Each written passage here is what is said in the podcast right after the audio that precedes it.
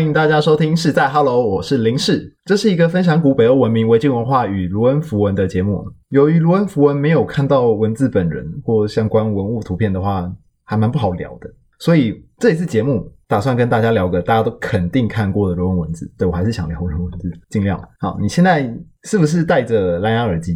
应该蛮多人都会戴蓝牙耳机的。打开手机看一下那个蓝牙图示吧。那个就是一个最日常的卢恩文字，是由两个卢恩文字组成的，一个是 Hagel 跟 b i a r k e n 啊，听不懂没关系，因为接下来的内容只是要谈这个符号代表什么。它代表的是一个缩写 Hallard 和 Bluetooth 的第一个字。那这个缩写要说的就是蓝牙王哈拉尔德。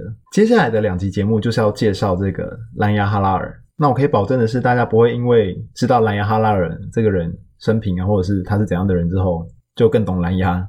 蓝牙这个通讯技术，嗯，我只想透过这个方式让大家认识最接近你生活会碰到的那个卢文字。在中世纪哦，你认识了一个叫哈拉尔的，我说至少是贵族之间了，认识一个叫哈拉尔的，你就像认识了一个叫冠廷的家伙一样。应该没有人不认识冠廷吧？就我的生命经验来说，冠廷应该是到处都是啊。如果你没有一个朋友叫冠廷，要么你没有朋友，要么你朋友真的太少，赶快去认识一个。我可以介绍认识，我就认识呃超过一个的冠廷。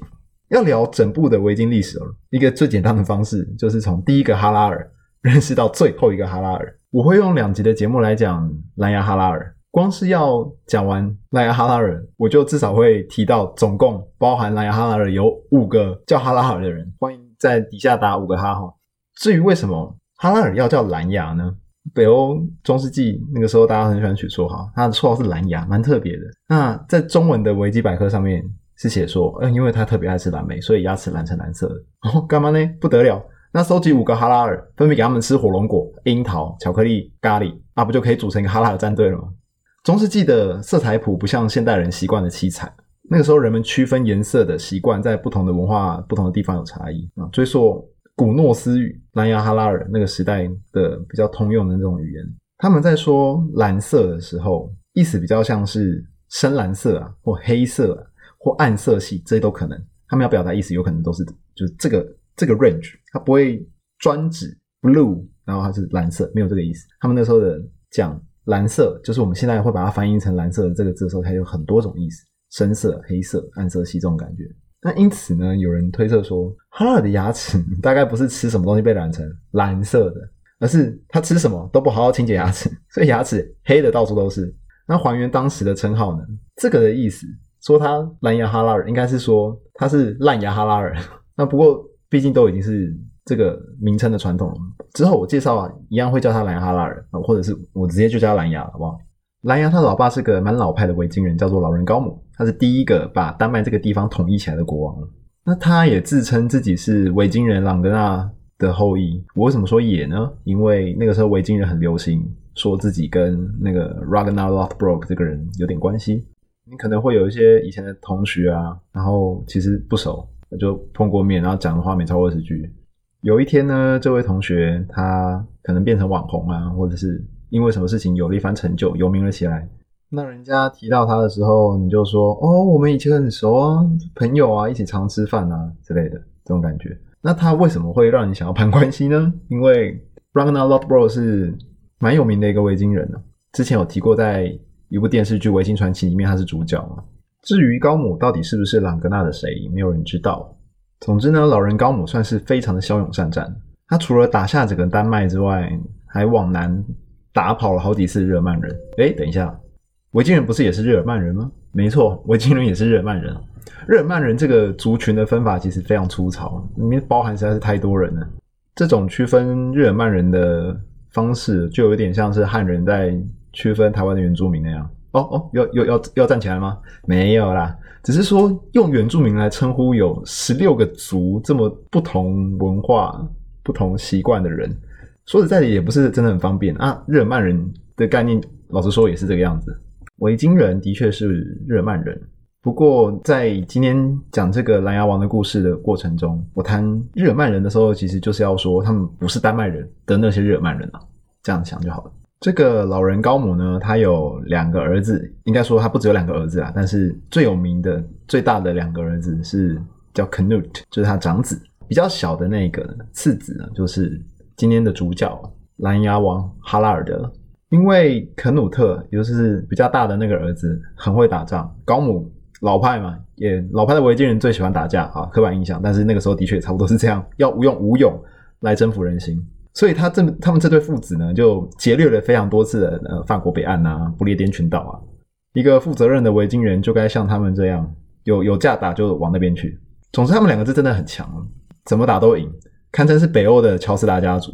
那差别只是在于说。乔斯达家族代代都是绅士，那他们应该应该不太是。我说他们是北欧的乔斯达家族，没有在开玩笑。如果之后还有机会介绍，就蓝牙王哈拉尔的他死了之后呢，他的后代或者是这个家族的血脉继续传下去之后，有好几个人都是名留青史的。他们全家都很能打，这当然还包含他老妈蓝牙，他老妈叫做 Thera，也就是高姆的正妻。Thera 甚至曾经率领军队。抵抗好几次来自南部的日耳曼人的攻击，而且都赢了这件事情。我觉得以后可能可以有机会谈一下，如果大家有兴趣的话，维京世界或者是更早的古日耳曼时期，女性的地位是什么样？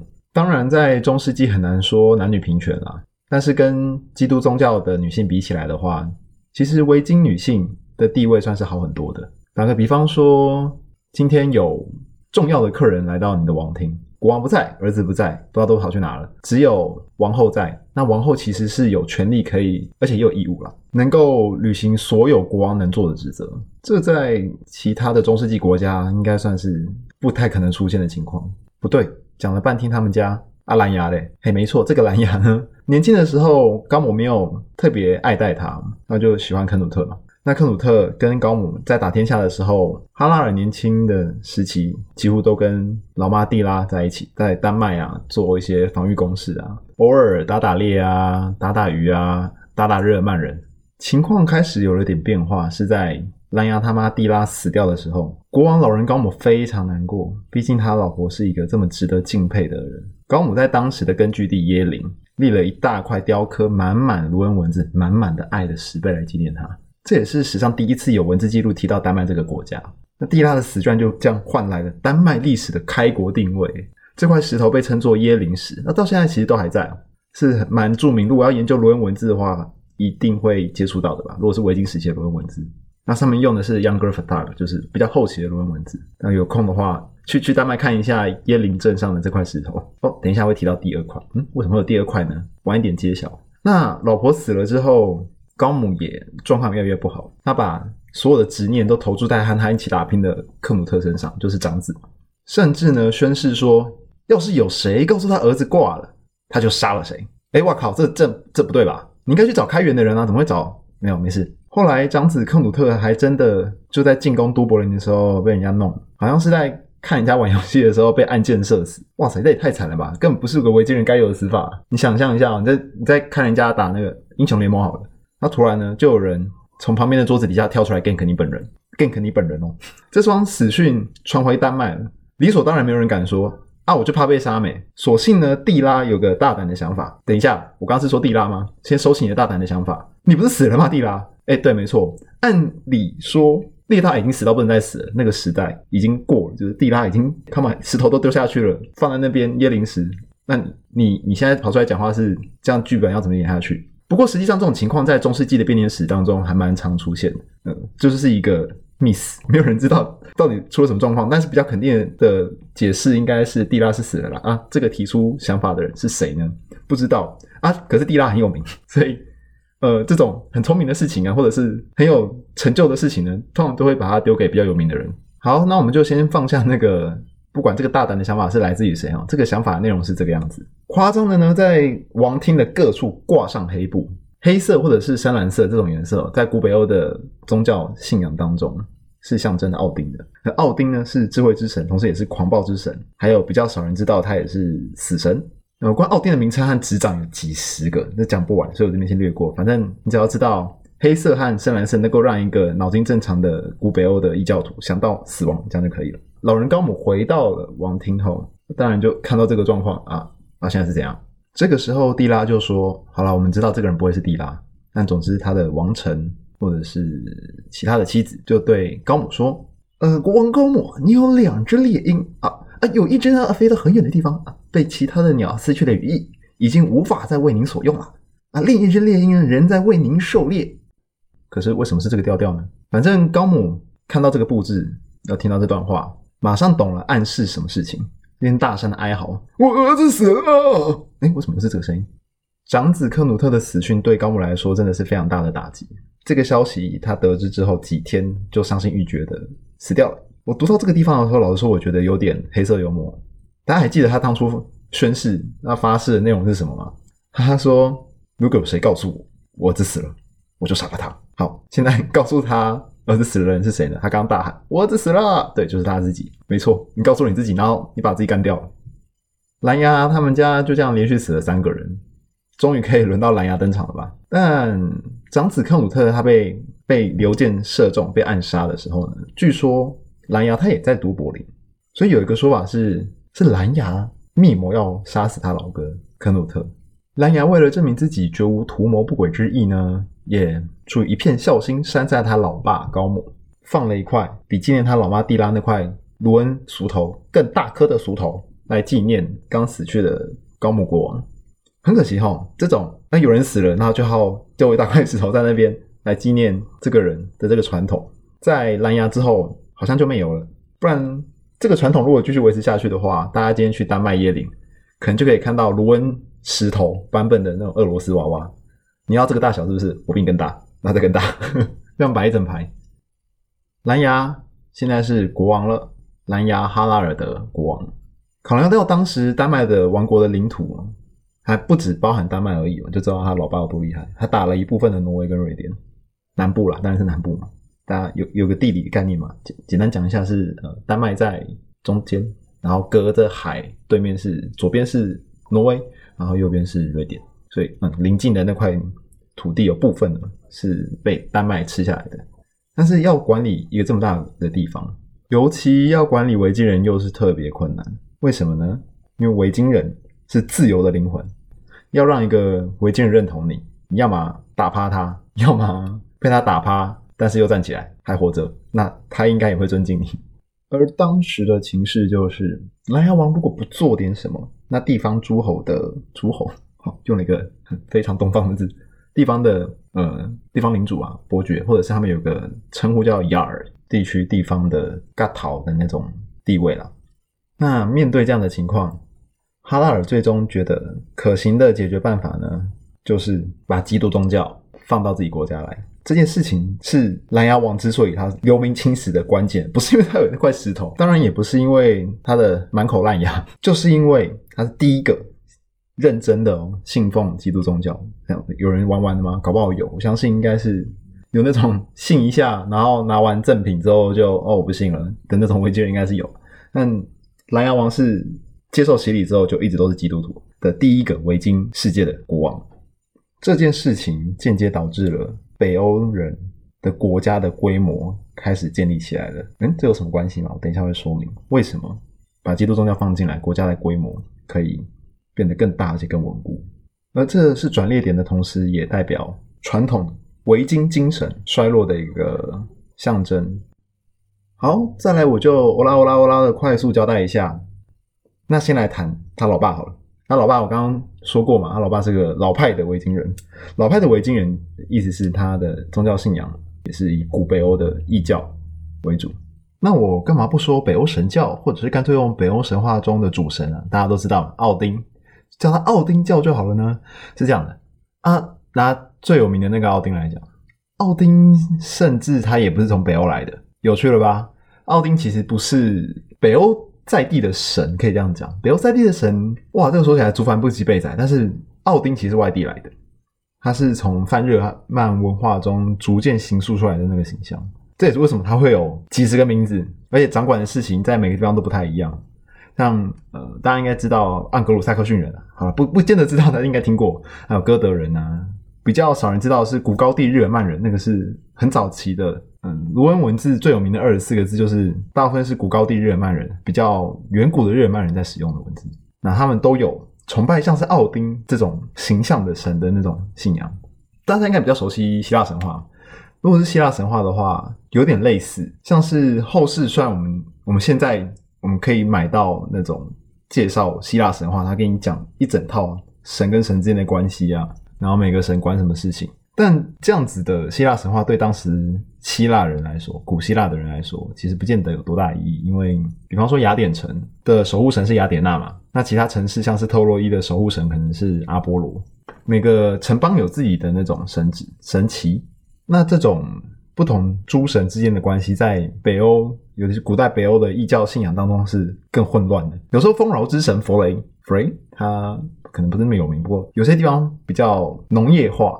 整个斯堪的纳维亚半岛啊，就加上丹麦这个地方，北欧这个地方呢，能农耕的区域其实不是很多。有农耕区的地方会拜弗雷。那有时候谈天空之神啊、正义之神的时候会拜提尔 （Tyr）。那类似的，虽然后世整理出来的北欧神话，奥丁看起来有点像宙斯嘛，就用希腊神话来讲的话，但是像是在丹麦，也就是我们今天主角蓝牙他们的国家内。奥丁神的位阶可能有时候还是很高的，没有错。但是通常被崇拜的神祇是索索尔，索尔通常才是主神，跟现代的北欧神话的理解不太一样，不过这很正常。然后再来是维京文化崇尚武勇这件事情，应该就不用再强调了，大家都就刻板印象上这也是没错了。只不过还是要提醒一下，说大部分的维京人。我就这样讲，其实也不太对，因为不同地方的古北欧人在生活上，他的经济来源呢都不太一样。像是瑞典的话，瑞典人通常是往东部扩张的，他们扩张的方式主要还是贸易，不是透过劫掠。啊，劫掠的传统是就是海盗啦，通常是挪威、丹麦这个地方的习惯。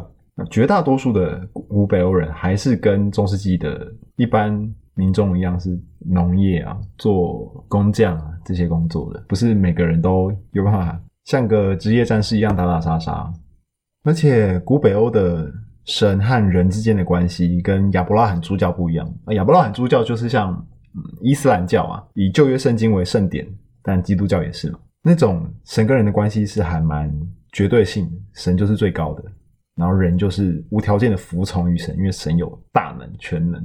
而且永生不死，在维京人不一样。维京人如果呃，比方说一场献祭给诸神，那诸神是有某个意义上是有义务要回报你的哦。文献当中呢，其实有办法找到很多人会去抱怨神没有做到他应该要做的事情。对，你都已经拿我的祭品了，对不对？做点事情，你要回馈我。那人家都当你庄脚了，那你本来就应该要回馈乡里啊，对不对？另外一方面，不同是神的全能也是有限的，但上帝呢，可以做到任何事情。像是可以用呃一只鸟啊杀掉两颗石头啊，或是从一数到无限大两次啊。而北欧神话中的诸神是会死的、会老的。他们之所以不会老呢，是有还得吃一种东西，它才不会老。那这是比较深的神话故事，我真的先不说。在中世纪的北欧，每个地方的国王或者是地方领主信仰的神，或者是重视的那个那个神是有很不一样的。而维京人相信一件事情。如果你打仗打赢了，那就代表眷顾你的那个神他比较厉害，有没有听起来有点嗯我爸连战的感觉？不过打输的时候你也可以认人家当老爸，比如说你是姓索尔的啊，我是姓奥丁的，那你姓奥丁的打爆我姓索尔的，嗯，那奥丁可能不错，考虑一下这样子。而这样子的信仰体系对想要把权力集中托高的国王来说是很不方便。那实际有一个例子是哈拉尔，对，有一个国王叫哈拉尔，但不是我们今天的。蓝牙哈拉尔，他叫金发哈拉尔，是老人高姆之前的一个时代，所以跟今天的蓝牙哈拉尔没有直接的关系哦。那金发哈拉尔他在当国王的那段时间呢，他只要每征服一个新的地方，就把所有的土地都收归国有，完全无视当地传统的世袭地产啊，那那边有自由农民的文化习惯啊，海上、陆上所到之地，那块土地上的人民都必须直接隶属于他，变成佃农化的部署。伐伐伐伐伐木工也好，食品加工的、捕鱼打猎的，所有人都必须向金法哈拉国王，或者是他的另外一名叫美美法哈拉国王纳税。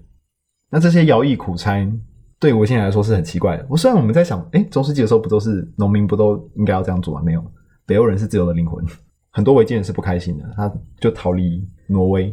哦，对，因为金法哈拉尔是挪威国王，那逃离挪威要去哪里？有些人就去丹麦嘛，瑞典嘛。那有些人就直接往西部的海岸寻找新的家园。那刚好上一集，如果大家有印象的话，上一集有提到冰岛的发现嘛。冰岛发现基本上就是在这样的时空脉络下，呼应了那个时候挪威人渴求新天地的那种焦虑。在这样子的信仰体系跟金法哈拉尔的统治方式造成的结果，他死掉之后，所有的各地的领主都回到永兵自重的那个状态。因为我还是相信我自己，或者是相信我自己的信仰，我有一套自己习惯做的方式嘛。那作为国王，你贬低地方领主的神，那一定被讨厌，不管又很难治理。那大家做完自己的就好啦。哎，我不想努力了。所以说，为什么蓝牙哈拉尔他会想到要把基督教放进来？